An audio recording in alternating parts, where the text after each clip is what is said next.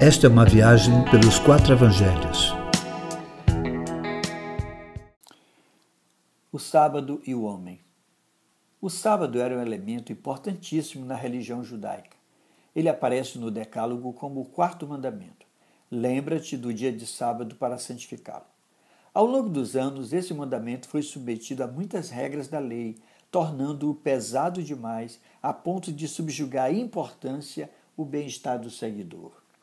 Jesus, no entanto, nunca se submeteu às regras e julgos estabelecidos pelos mestres da lei. Alguns fatos nos mostram como Jesus tratava a questão do sábado. Passando Jesus no dia de sábado pelas lavouras com seus discípulos, e estando eles com fome, colheram espigas, o que não era permitido no sábado.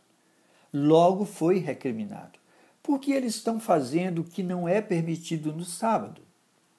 Jesus, porém, conhecendo a hipocrisia, denunciou que Davi quebrara outra regra da lei, mas não fora criticado, e que mesmo os sacerdotes violavam o sábado e ficavam sem culpa.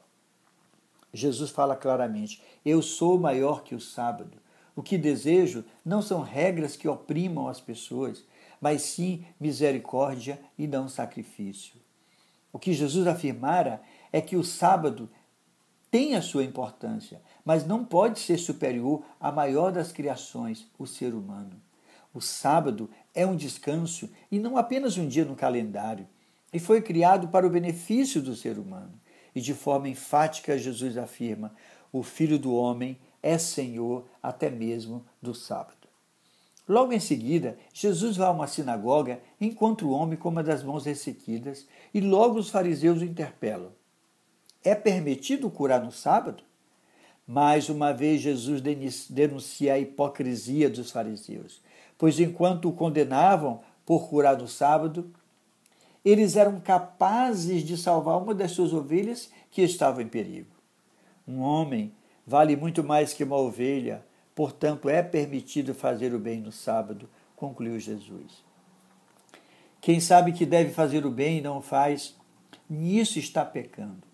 Nenhuma regra ou ritual religioso é mais importante que fazer o bem a quem precisa. Uma regra de ouro de Jesus é amar ao próximo como se fosse você mesmo. Quanto for possível, não deixe de fazer o bem a quem dele precisa. Sim, podemos e devemos ter um sábado para descanso, mas nunca descansar de fazer o bem assim como nunca priorizar uma regra, um ritual ou mesmo dia em detrimento do ser humano. Porque o sábado foi feito por causa do homem e não o homem por causa do sábado.